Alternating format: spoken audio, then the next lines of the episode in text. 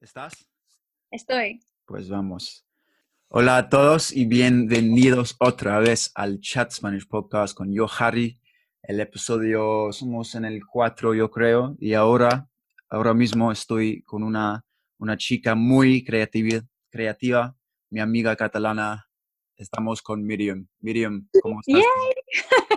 muy bien, muy contenta de que me hayas invitado. Súper Ah, feliz. me alegro mucho. ¿Tú qué tal? Bien, yo estoy bien. Acá en cuarentena todavía. También aquí. Pues muy raros. ¿Y tú dónde, dónde, dónde estás? A ver, ahora mismo estoy en Norwich, Ok. pasando la cuarentena en casa de Stuart. ¿Y Stuart es? ¿Quién es Stuart?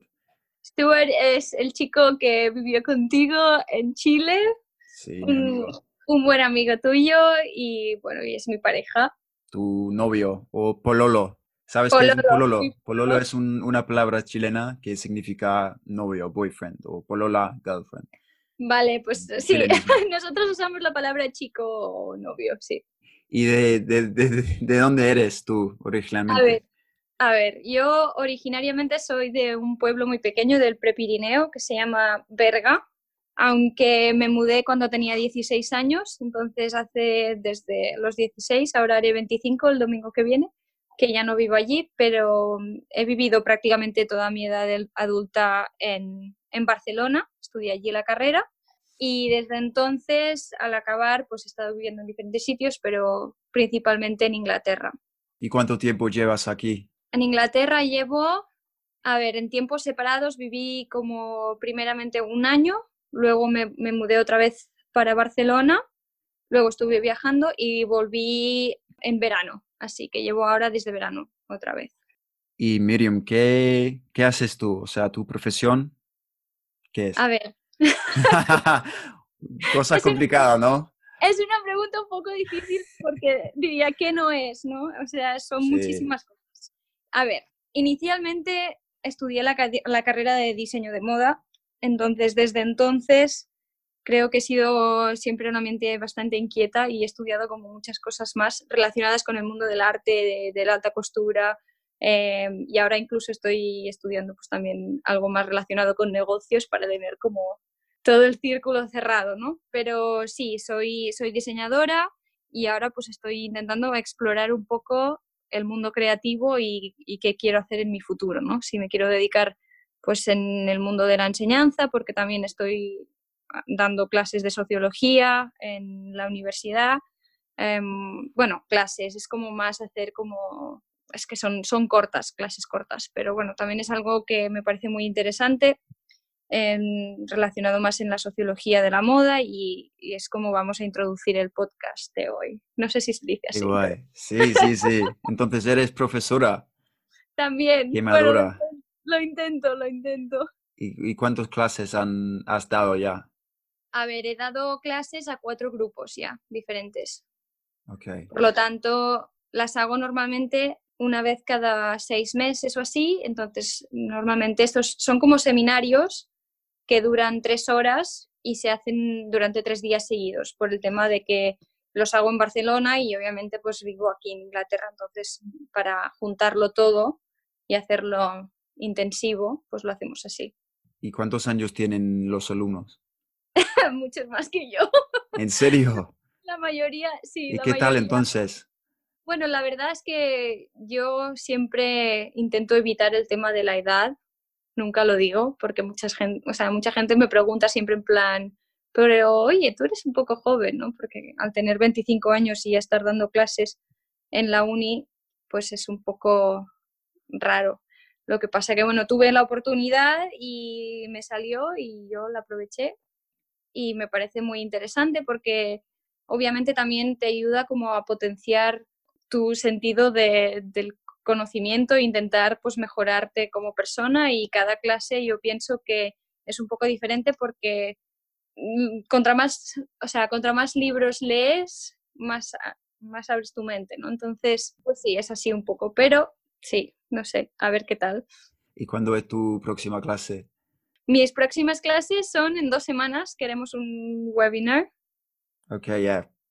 Porque Sí. estamos en, bueno, porque estamos en la cuarentena, entonces sí, creo que es en dos semanas o así, pero esa va a ser en inglés y va a ser simplemente de una hora como de introducción a lo que, a lo que haremos en, en el próximo, que ya va a ser de cara, pues en teoría había de ser en, en mayo, pero creo que se va a alargar hasta septiembre o así.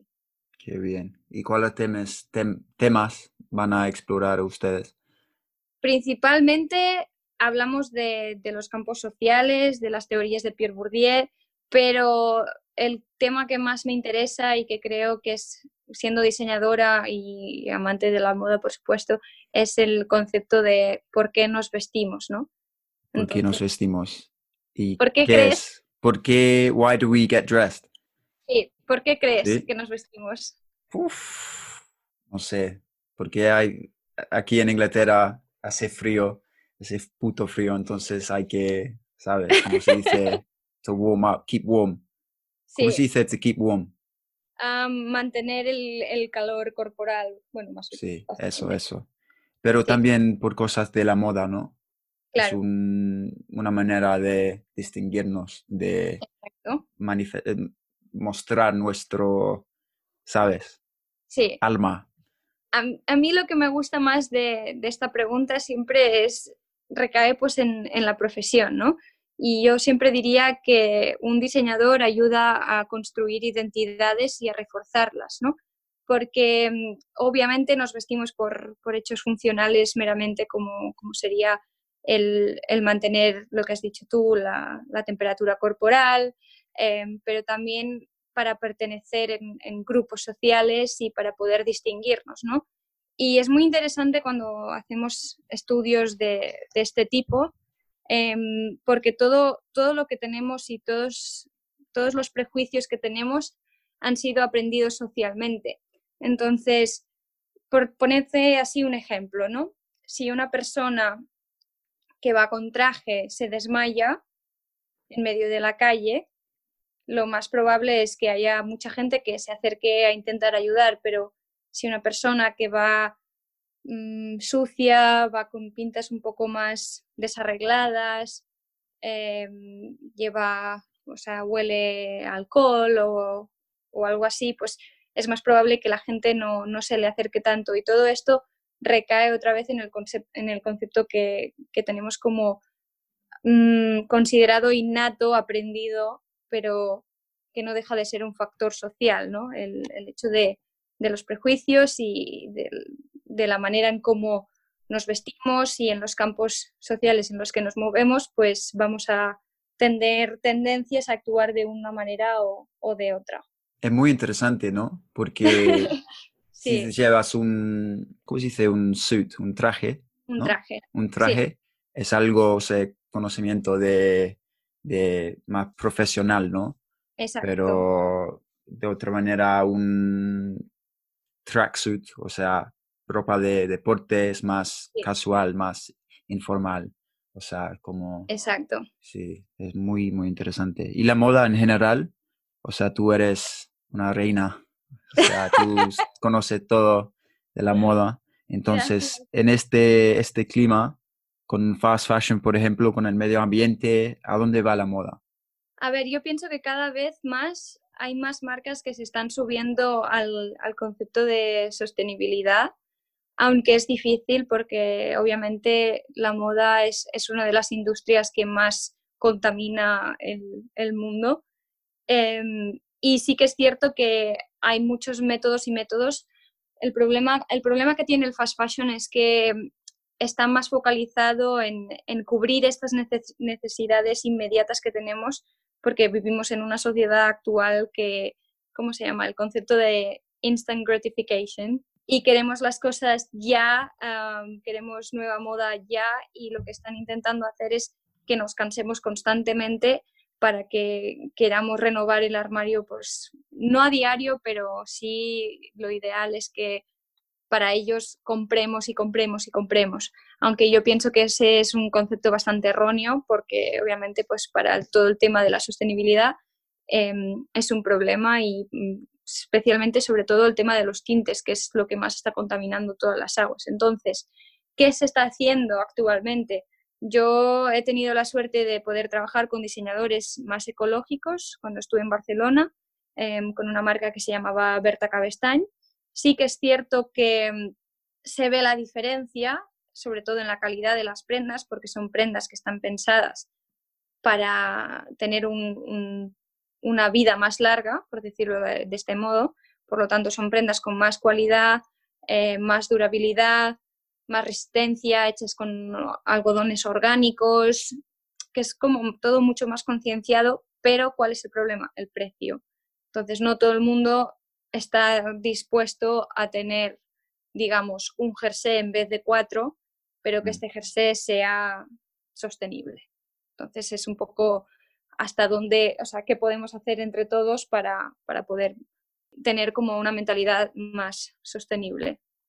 O reutilizar y hacer como nuestras propias creatividades eh, expresadas en, en, la ropa, ¿no? Como haces tú, Harry, con el bueno, tie-dye.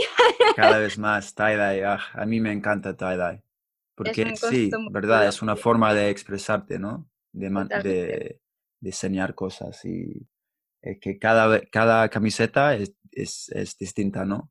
Es única, exacto. Es única eso.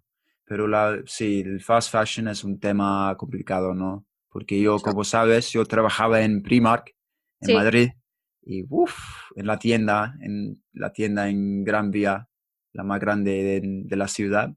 Sí. Y bueno, que tía, en, en, la tienda, en la tienda, habían unas, unas cestas, cestas, baskets, ¿no? Enormes, para que los guiris, los extranjeros, las llenen y e, es verdad que la tienda está diseñada para comprar un montón de ropa barata que, no necesitan, no necesitan ellos.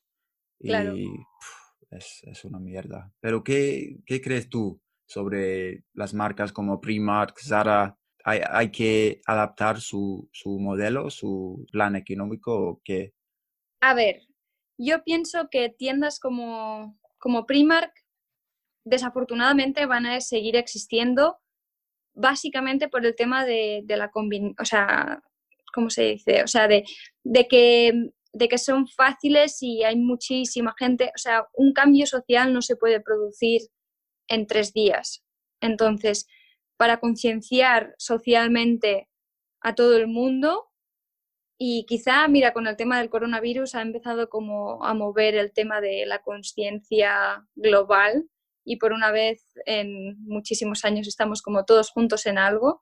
Em, yo creo que es como el hecho de, de tener conciencia de que es algo erróneo, pero a la vez te da como comodidad, es un problema, ¿no? Pero sí que seguramente van a seguir existiendo marcas como, como estas, lo que yo intentaría recomendar a sus diseñadores y sobre todo a sus cargos em, decisivos que intenten por, por lo mínimo, o sea, por poco que puedan, ser lo más sostenibles posibles, intentar em, no explotar y sobre todo utilizar materiales más ecológicos, aunque hayan de subir el precio dos euros, porque al cabo, o sea, al fin y al cabo, cuando estás produciendo en tanta masa, realmente el coste que, o sea, a ver, ¿cómo lo explico?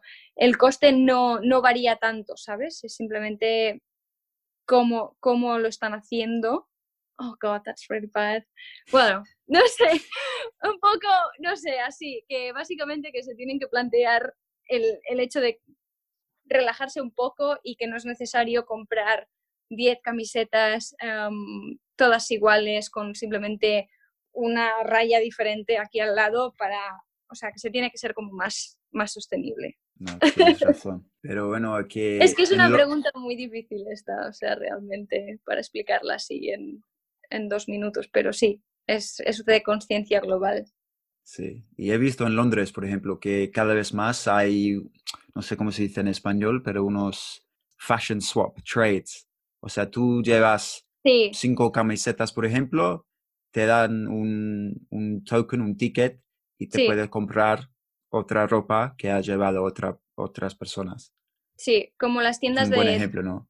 Sí, como las tiendas de segunda mano, porque realmente, sea, la moda siempre acaba siendo un ciclo, ¿no? Por decirlo de alguna manera. Lo que hoy se está llevando lo hemos visto en la época, pues quizá incluso de los 80, Entonces, no deja de ser un círculo y cada vez cuesta más innovar, ¿no? Y pienso que la moda siempre mira al pasado para inspiración hacia el futuro. Entonces, si ya tienes la posibilidad de reutilizar y además sentirte más exclusivo, porque obviamente lo que encuentres en una, tienda de estas de, intercambio o de segunda mano va a ser algo muy único y al fin y al cabo, pues uno de los o sea, una de las cosas más bonitas que tiene la moda es el hecho de, tener ese sentimiento de, construcción de tu personalidad, pero de diferenciación, teniendo la conciencia de que no, no existimos individualmente, sino que pertenecemos dentro de un grupo, pero sí que tenemos la posibilidad de diferenciarnos.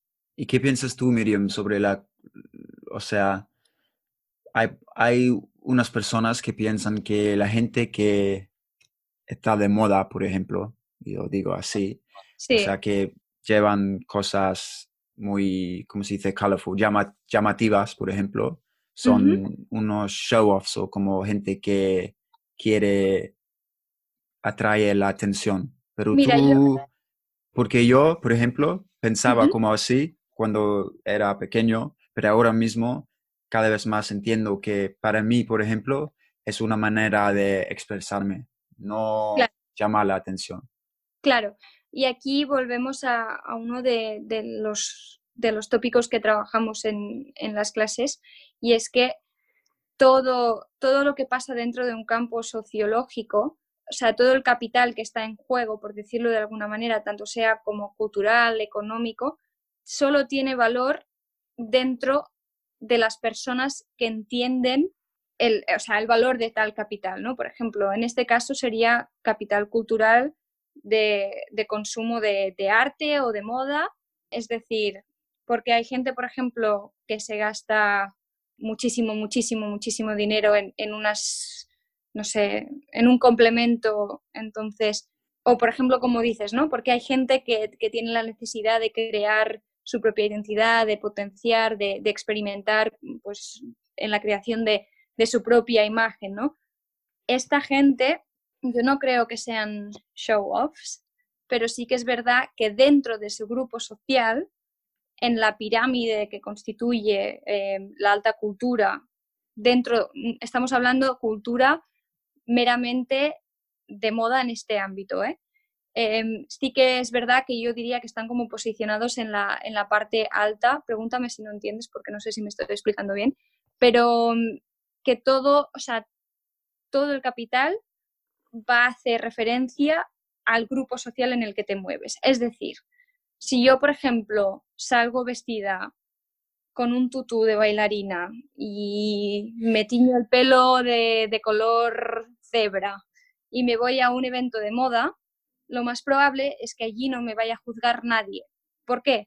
Porque todo el mundo que va a estar presente en ese evento va a estar consumiendo el mismo tipo de cultura y va a tener los mismos ideales que yo. Entonces, ¿qué pasa cuando una persona como esta bailarina que se ha teñido el pelo de mil colores llega a otro entorno social um, y económico completamente distinto? Vamos a decir, se va a un bufete de abogados y allí todos van vestidos en traje y son como calcomanías. ¿Qué va a pasar? Que esa persona de entrada va a sentirse extraña, va a sentirse probablemente juzgada y diferente. ¿Por qué? Porque realmente lo es y eso es correcto. Lo único que se ha deslizado a otro campo social donde las reglas son diferentes. Entonces, todo lo que puede ser muy trendy o en plan como muy cool en un ambiente no tiene por qué tener valor en otro, ¿no? Y eso no estoy diciendo de que, de que sea malo el pertenecer a un grupo social o al otro, o sea, yo creo de hecho que lo más bonito es estar en diálogo y contra, o sea, contra más puertas abiertas dejes y más vayas a explorar eh, futuros mundos y futuras posibilidades de, expansión, más vas a creer tú, crecer, perdón, em, personalmente. Y por lo tanto vas a tener menos tendencia a juzgar a diferentes personas. Entonces yo pienso que la gente que tiene más experiencias son las que tienden a tener una aceptación más ampliada del mundo social en el que viven, por lo tanto van a tener tendencia a aceptar que hay diferentes puntos de vista que el suyo, ¿sabes? Que no siempre nuestro punto de vista es el único válido. Mm. Entonces creo que eso es, algo muy importante de tener en cuenta, ¿no? Y también es una liberación, en cierto modo, porque te está permitiendo escoger quién quieres ser, ¿no? Entonces, ¿quién quieres ser tú en el mundo social en el que vives, Harry? buena pregunta. Entonces, es, depende del campo social, ¿no? Estás diciendo. Exacto.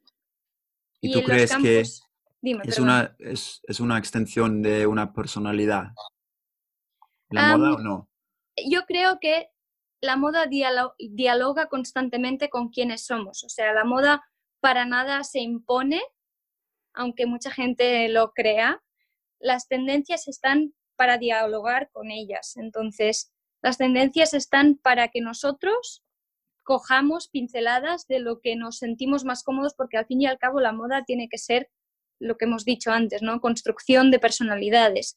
Entonces, es algo muy importante que yo pienso que todo el mundo debería tener en cuenta que la moda no condiciona o no debería condicionar, si hablamos desde perspectivas como diseñadores con mis mismos ideales, pero sí que debería ayudar a potenciar o, hacerte sentir bien, ¿no? Entonces, porque hay gente que se siente bien con, un vestido arrapado y hay gente que se siente bien pues con pantalones de, gimnasio y hay gente que se siente bien o se siente más seguro y poderoso con un traje. Entonces, la moda está para eso, para ayudarte a potenciar lo que realmente ya está dentro de ti, ¿no? Entonces, tu carácter, tu personalidad, y entonces la moda simplemente está allí para ayudarte a, como crear ¿no? este, este entorno.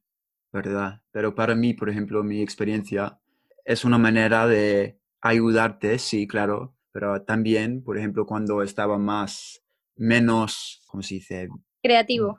Creativo, por ejemplo, o estaba atrapado en mi mente, estaba en todo en negro, por ejemplo. Es, eh, claro.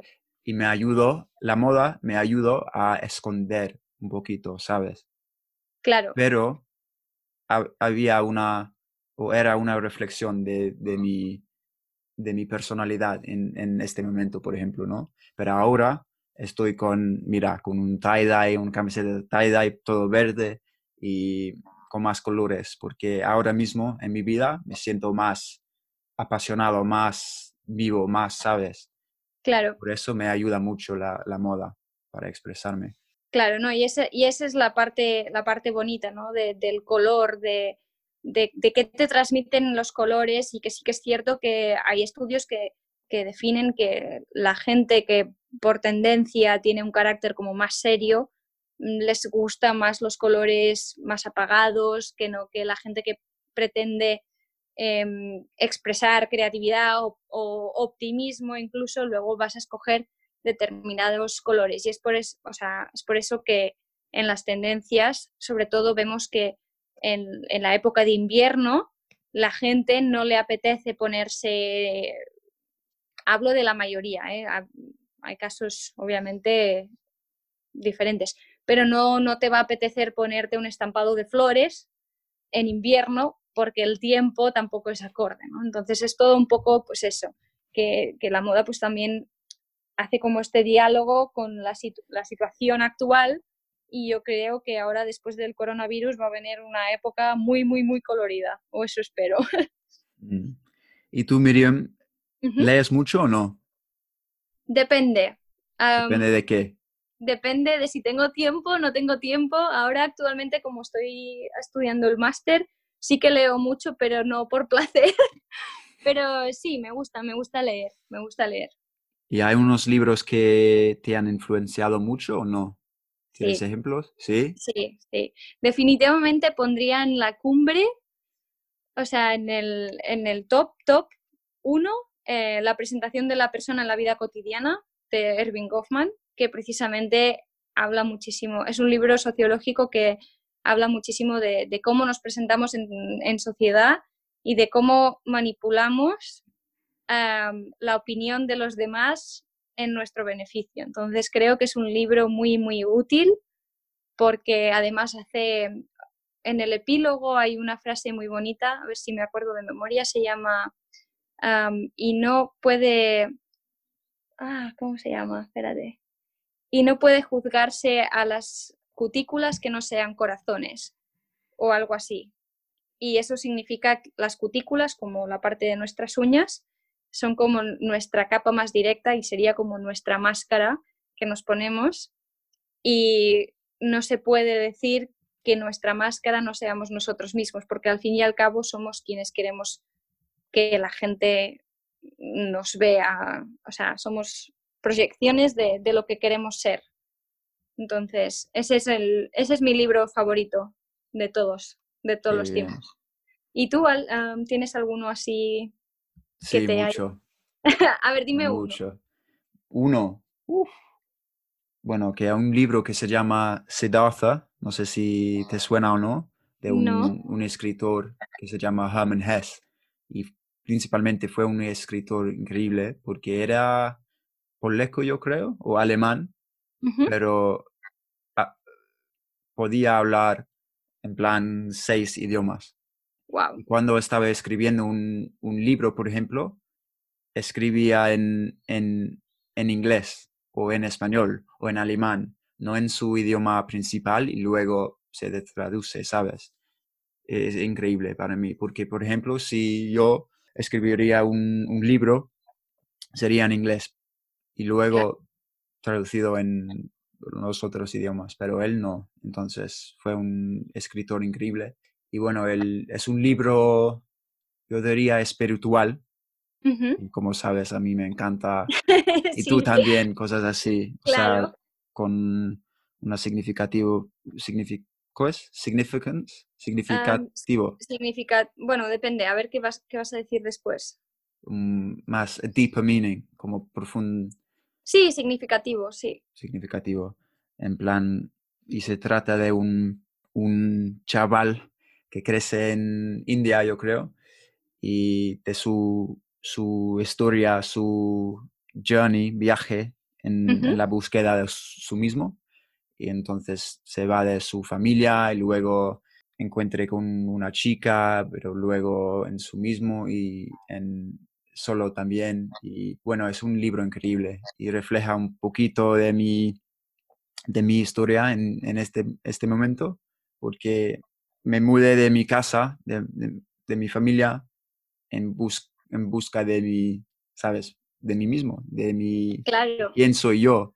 Yo creo que estoy en este, este momento de mi vida, estoy en tiempos de, de buscar, de experimentar, de, ¿sabes? De... estar en relación con otros campos sociales para ayudar a constituir y encontrar quién eres tú y cuál es tu lugar en el mundo. Y sí, ¿ves? Así es que realmente esto de, de, Pierre Bourdieu está en todos, los, o sea, en todos los lados, porque el concepto de hábitos y de los diálogos entre diferentes campos es pues lo mismo, ¿no? Que estás diciendo en plan, me mudo de casa, que tu casa es un campo social, me voy a un piso con otra gente, que es otro campo social, me voy a un trabajo diferente, he estado viviendo pues en Sudamérica como estuviste, otro campo social, en Madrid, otro campo social. Entonces, la constitución esta de, la personalidad, súper interesante. Sí, claro. Y otra preguntita, Miriam.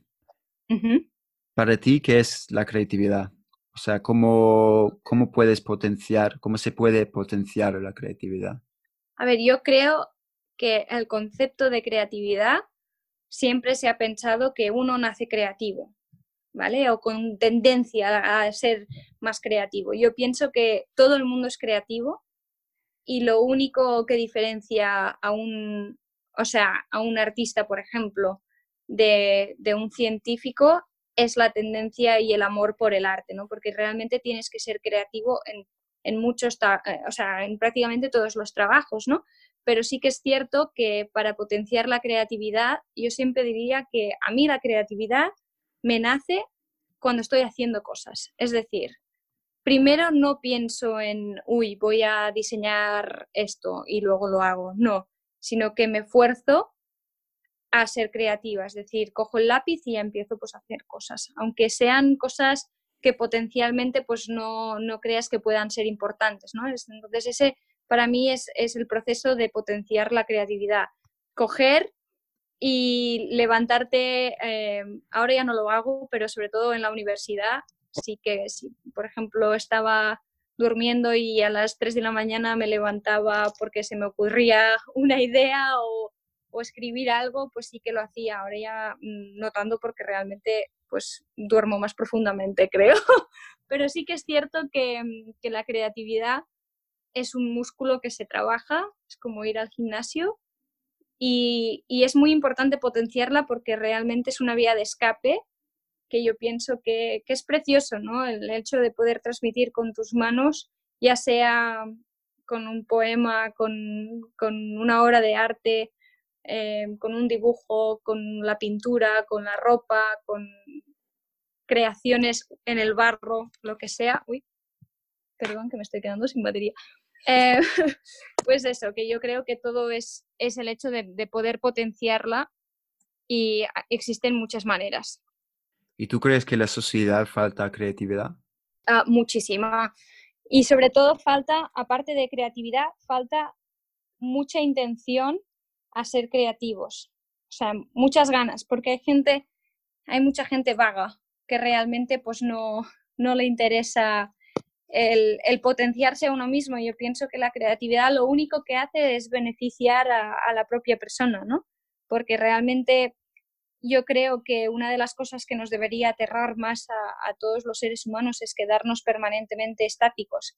Entonces, la creatividad ayuda a evolucionar tu cerebro, tu, conversación, tu interés por la vida y sobre todo el, el, autoconocimiento. Entonces, por eso creo que es tan, tan importante y, y que manca mucho y que la gente debería o sea, yo tengo clarísimo que yo, por ejemplo, tengo familiares pequeñitos, tengo primas pequeñas, que siempre estoy intentando que cuando las veo, hacerles preguntas para, para poder potenciar esta creatividad y estoy intentándoles enseñar como técnicas, porque realmente te hace espabilado, ¿no? Entonces, si te falta un pincel, utiliza una pluma. Si te falta pintura utiliza maquillaje, ¿no? Entonces yo muchas veces he, he pintado con maquillaje por el simple hecho de, de, no tener el material adecuado, ¿no? Pero eso no, no debe ser limitante. Creo que contra más creativo eres, más recursos vas a utilizar